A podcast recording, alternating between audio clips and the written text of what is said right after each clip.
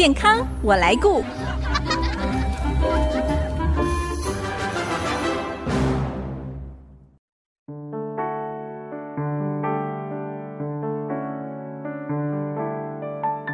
听众朋友，大家好，我是王淑荣，欢迎收听《健康我来顾》节目，一起关心你我的健康。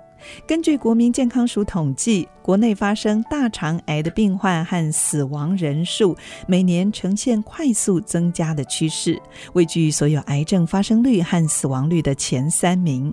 而大肠直肠癌目前最好的治疗方式是以手术治疗为主。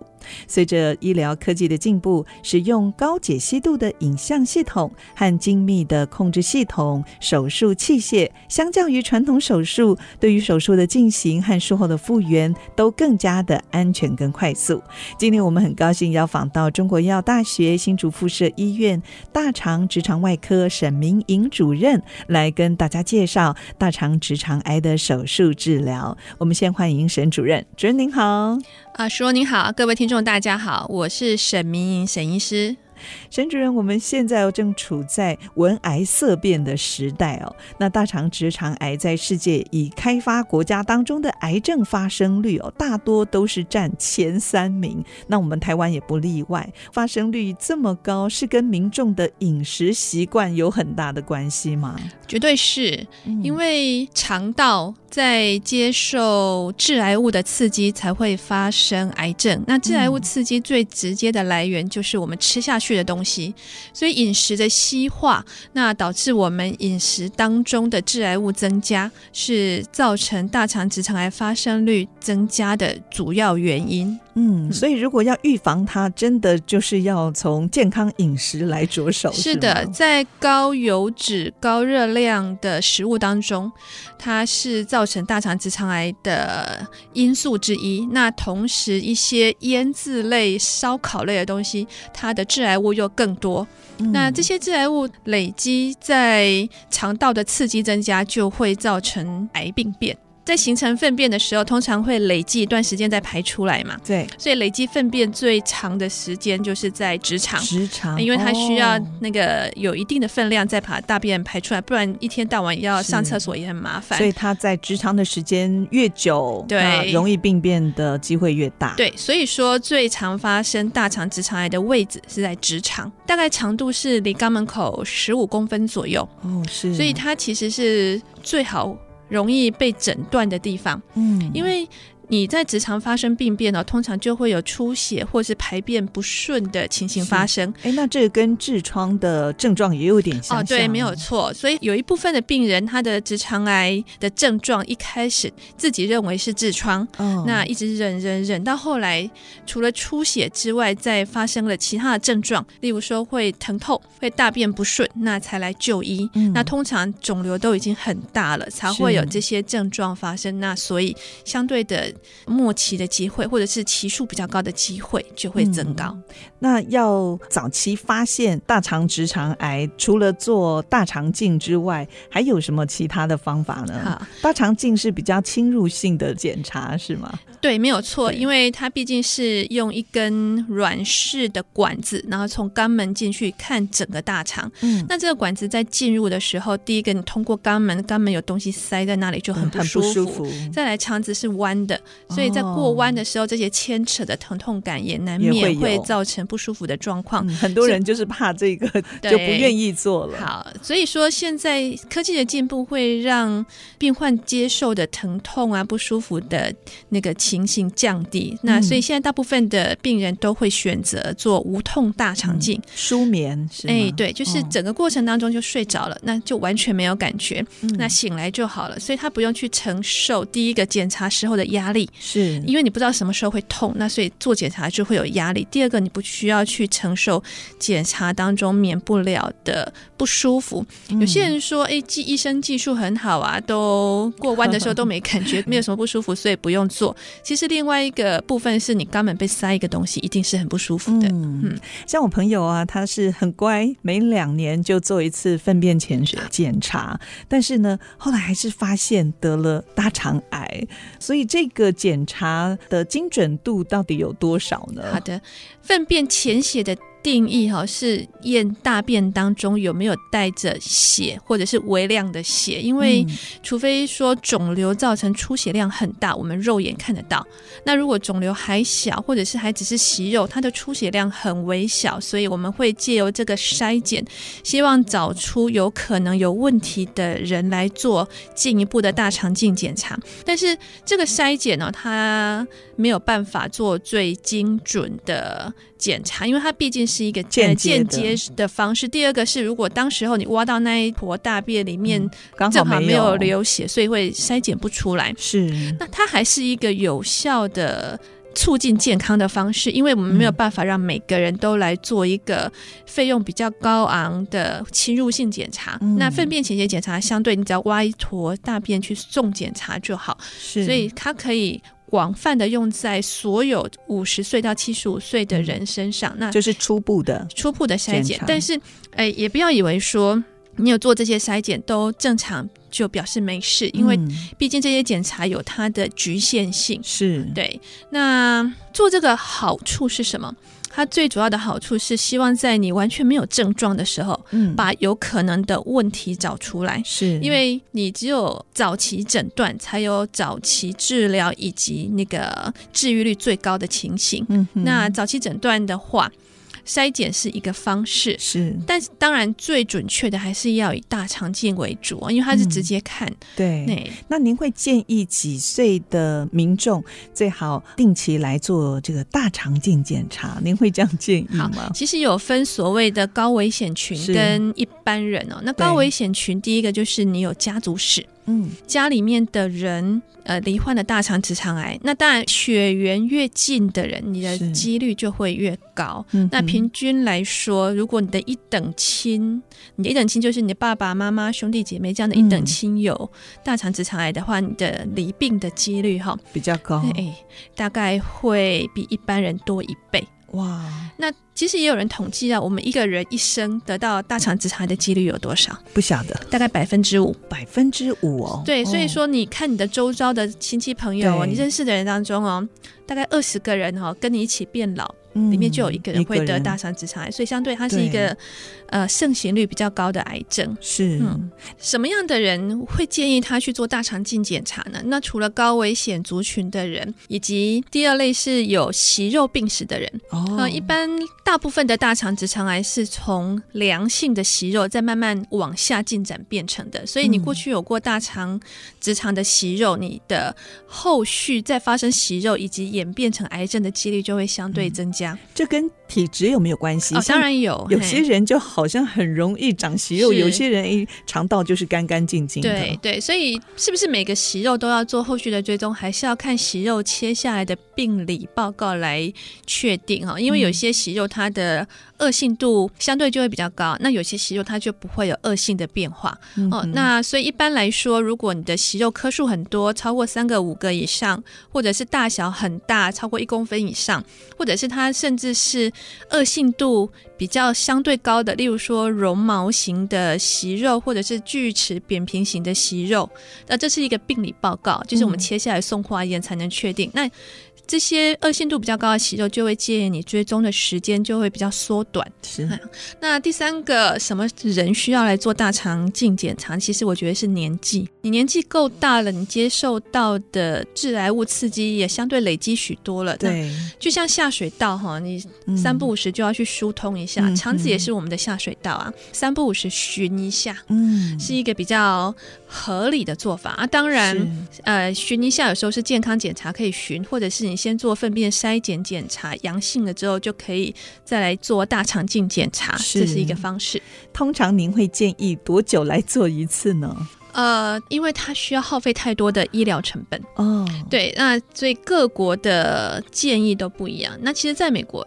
他们就建议四十五岁就需要做大肠镜检查了。嗯，那当然你要付出的医疗成本会比较大。是，那所以说，如果你自己想要安排一个健康检查，那我建议四十五岁之后就可以每三年做一次大肠镜的健康检查。哦，三年做一次。对，就像你会需要安排健康检查的时候，你就需要看一看自己身上的健康状况怎么样。那大肠镜是一个，嗯，我觉得是一个必要的项目。是。那刚才我们也提到，大肠直肠癌目前最好的治疗方式是以手术治疗为主。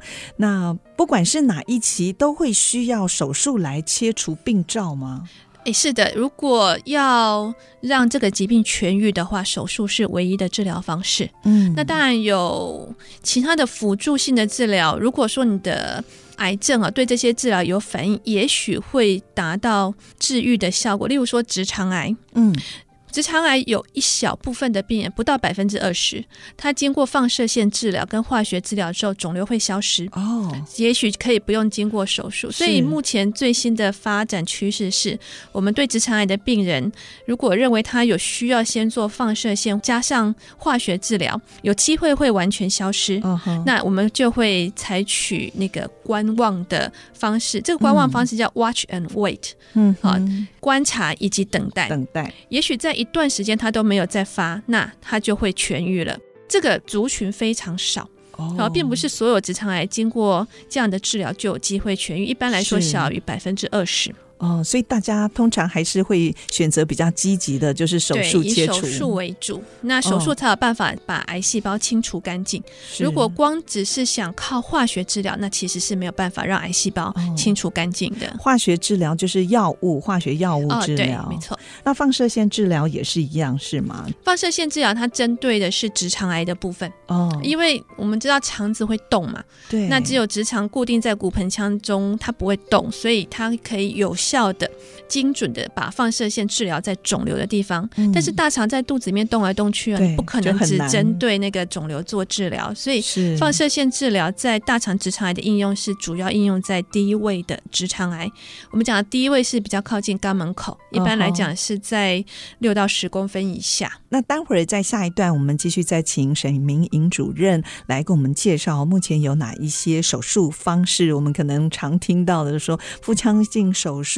还有最新的达文西机械手背这些方式，那我们待会儿再请主任跟我们详细分享。马上回来。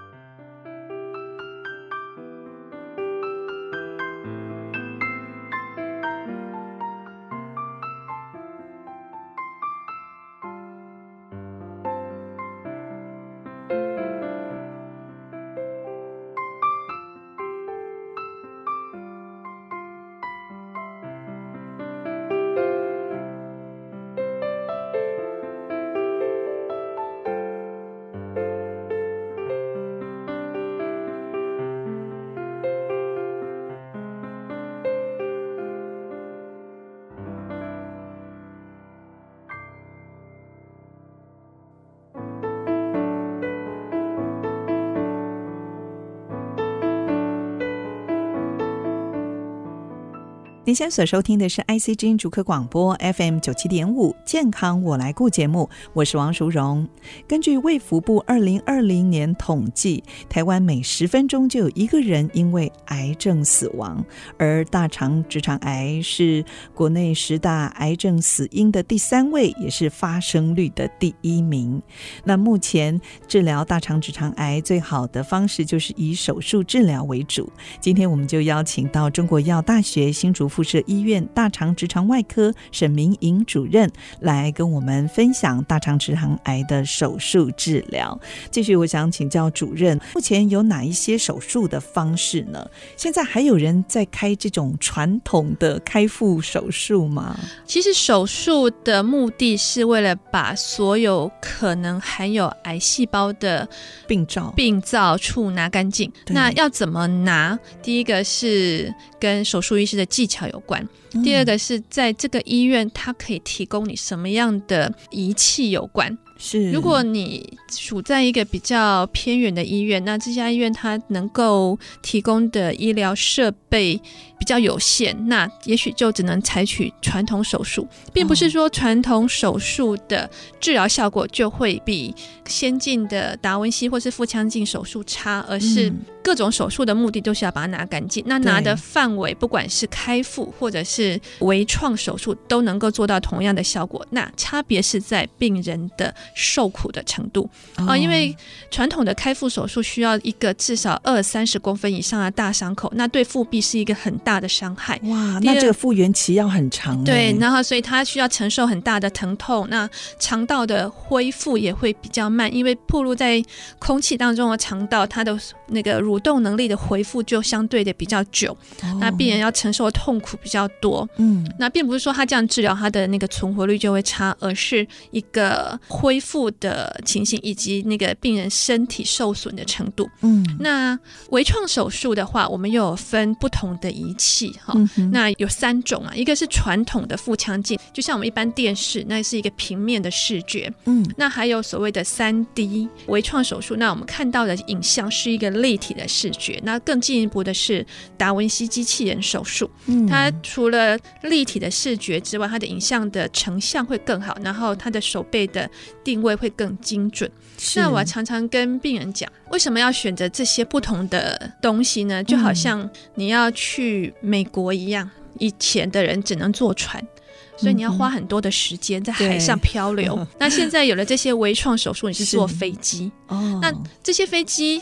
不管头等舱、经济舱或商务舱，都可以带你到美国，但是你身体的舒适性会不一样。如果坐经济舱的，坐经济舱的话，身体的酸痛度啊，你舒适性相对就会比较差。你坐头等舱，你到美国，你一下机就可以马上做你的事情。嗯哼，那传统的二 D 就好像经济舱。是，那三 D 是商务舱，然后达文西是头等舱，头等舱。对，都会带你到美国，都会安全带你到那边。那安全当然就是开飞机的机长来决定了。嗯，另外一个解释说，那我都要去，为什么我要选择这一些？其实二 D 哈跟三 D 不一样，你可以用一个方式来想象，你闭着眼睛拿着筷子要去帮一个花生剥皮。嗯，花生上面有一个皮嘛，你要把它剥掉。是，你用二 D 的话，你用一个眼睛看很难做，有点困难。对，然后三 D 就是让你用两个眼睛看，嗯、那用两个眼睛拿筷子去剥它。是，达文西呢？你除了三 D 之外，你还用机器手背更精细的来剥它。哦，所以这是他们这三个手术不同的差别。是，那其实手术哈，我们就是要把它有问题的病灶完整的切除下来。嗯、那完整的切除就需要。在一个它的自然的解剖平面上去做，那自然的解剖平面做的话，你不会有那个很多的出血。嗯，然后你切下来的东西是一个完完整整、干干净净的那个东西，并不是说很粗糙的东西。那为什么我们需要它完整的剥下来呢？因为我们希望说，第一个要拿干净，嗯，拿干净需要拿的完整。第二个，你剥的烂烂的时候，这些癌细胞有可能还会存留在里面或者跑出去。哦、那你二 D 相对在一个看的比较不是那么清楚的状况，你很难去达到这个完整的切除。嗯，就好像。另外的说法，你是在剥橘子，嗯哼，你剥橘子，你要把那一半东西好好的把它剥出来，那不要让你的那个那一半橘子皮破掉，然后到处都出水，哦、那在手术上就是出血嘛。对。对，你要第一个你要看得清楚，是。第二个你的器械要够稳定。对，主任真的很会比喻哦，让我们大家可以对这三种都是微创手术嘛，嗯、有二 D、三 D，还有您刚才介绍的这个头等舱达文西。手背哦，那您提到这个达文西机械手背辅助手术，它是不是也能够减少一些这个术后的并发症？这个也是大家会选择的原因呢？对，那我们刚刚讲说你要播的完整，那第一个你的器械要稳定，第二个你要看得清楚。嗯、是，那达文西跟三 D 不一样，是它的那个影像系统更进步。嗯，所以你看得更清楚的状况之下，你外科医师会知道你从哪边去下刀，是你的那个膜才不会破掉，你的剥出来的橘子才会完整。哦、那你膜不破掉的话，你相对的血管神经受损的更少。嗯，那我们以前常说，医生老了之后手会抖，开刀就不稳。嗯、那其实机器手背可以克服这样的情形，它本身就有防震颤的功能。是，哦，所以它反而可以让医生的职业生涯能够再延续。哦，啊，当你手抖。的时候机器可以帮你克服这样的手抖，它能够把组织剥除的更完整。你这些神经血管受伤变小，你术后的恢复当然就会更好，比较不会造成呃泌尿道系统的障碍，比较不会造成那个性功能的障碍。刚才在录音前呢，主任还特别让我看了一下哦，在手术室里面，达文西手背哇，有四只手背哦。对，嗯，我以为达文西就是一只手背。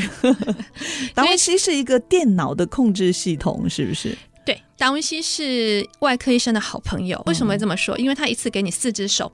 外科是顶多只有两只手，但是他四只手背直接让我多了两只手。那这两只手，它可以第一个帮我把那个内视镜好好的扶着，嗯，所以我看起来的影像就不会晃动。如果你请助手帮你拿镜子，那助手稍微比较累啊，手没有扶好，那个影像晃来晃去，医生会更累，而且更看得不清楚。嗯、是。第二个，我们常常需要助手帮我们手术的时候把肠子推开，把肠子拉开。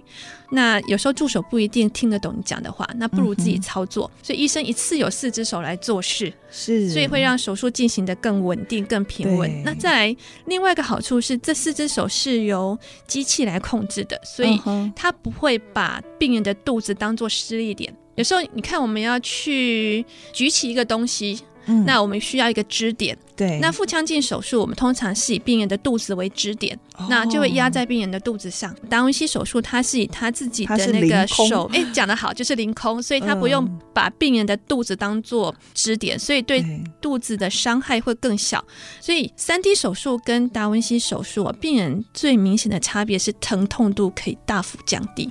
如果说有确诊大肠直肠癌的病患，要怎么样来评估选择适合的手术？呢？其实哈，这些科技的进步能不能够再应用在你身上，还是要你跟医生的讨论为主。嗯，啊，因为所以也不是说每一个人都合适哪一类的手术，对对，对，还是有第一个合适的对象。例如说，这个病人他过去已经开过很多次的手术，嗯，那开过很多次手术的病人，我们担心他会粘黏。嗯、那粘黏的话，他的肚子啊，那空间相对就变小，那我们就很难有足够的空间去做事。嗯哼，嘿，其实我常常跟病人解释说，腹腔镜或者是达文西手术就像帐篷一样，你必须要把肚皮像帐篷一样撑起来，我们底下才有空间去做事。哦、对，我知道腹腔镜手术还要打气，对对，对，达文西也是要打气，气是吗？对，嘿，哦、然后。